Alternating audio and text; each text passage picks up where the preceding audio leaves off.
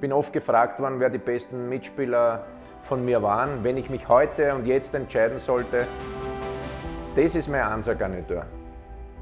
Also der nächste Verteidiger in meiner Ansagarnitur, es werden vielleicht einige überrascht sein, vielleicht er sogar selber, aber ich habe ihn sehr, sehr schätzen gelernt, auch als junger Spieler, als meinen Kapitän.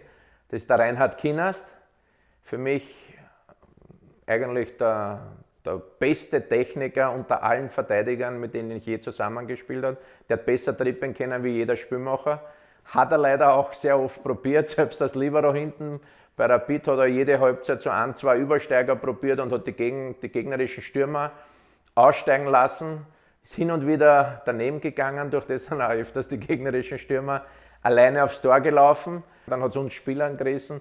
Die Zuschauer haben ihn beschimpft. Der Max Merkel hat damals gesagt, in Spitznamen Weinbergschnecke, weil er halt einfach nicht der schnellste Spieler war, aber trotzdem so elegant und eigentlich einen Nobelpreis, ich weiß jetzt nicht, da hätten sie einen Nobelpreis erfinden müssen für Mut und für was man alles aushalten kann in, im Leben, gehört seiner Frau, der Eva.